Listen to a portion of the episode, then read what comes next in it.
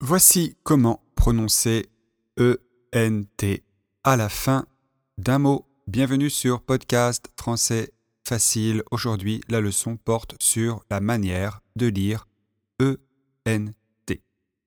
Quand un mot se termine par ENT, il y a trois manières de prononcer. Voyons le cas numéro 1.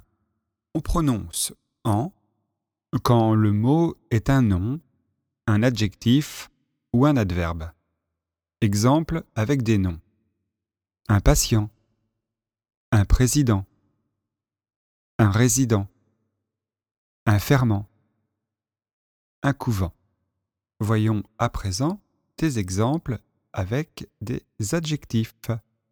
Patient, violent, récent, négligent, différent. Voyons à présent des exemples avec des adverbes. Souvent, gentiment, activement, également, vraiment. Cas numéro 2, quand ENT est la terminaison d'un verbe conjugué à la troisième personne du pluriel, on ne le prononce pas. Exemple. Il danse tous les jours. C'est le verbe danser à l'indicatif présent.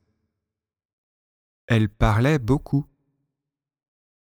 C'est le verbe parler à l'indicatif imparfait. Les femmes président l'assemblée.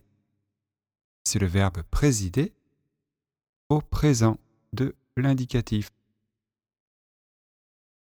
Mes amis négligent leur santé. C'est le verbe négliger au présent de l'indicatif. Il faut qu'elle fréquente cet établissement. C'est le verbe fréquenter au subjonctif présent. Notez que NT est la marque de la troisième personne du pluriel. Cas numéro 3, c'est un cas qui est plus rare. Il y a certains mots d'origine anglaise qui se prononcent ent ou hunt. C'est le cas de management, l'establishment, un cent et l'understatement.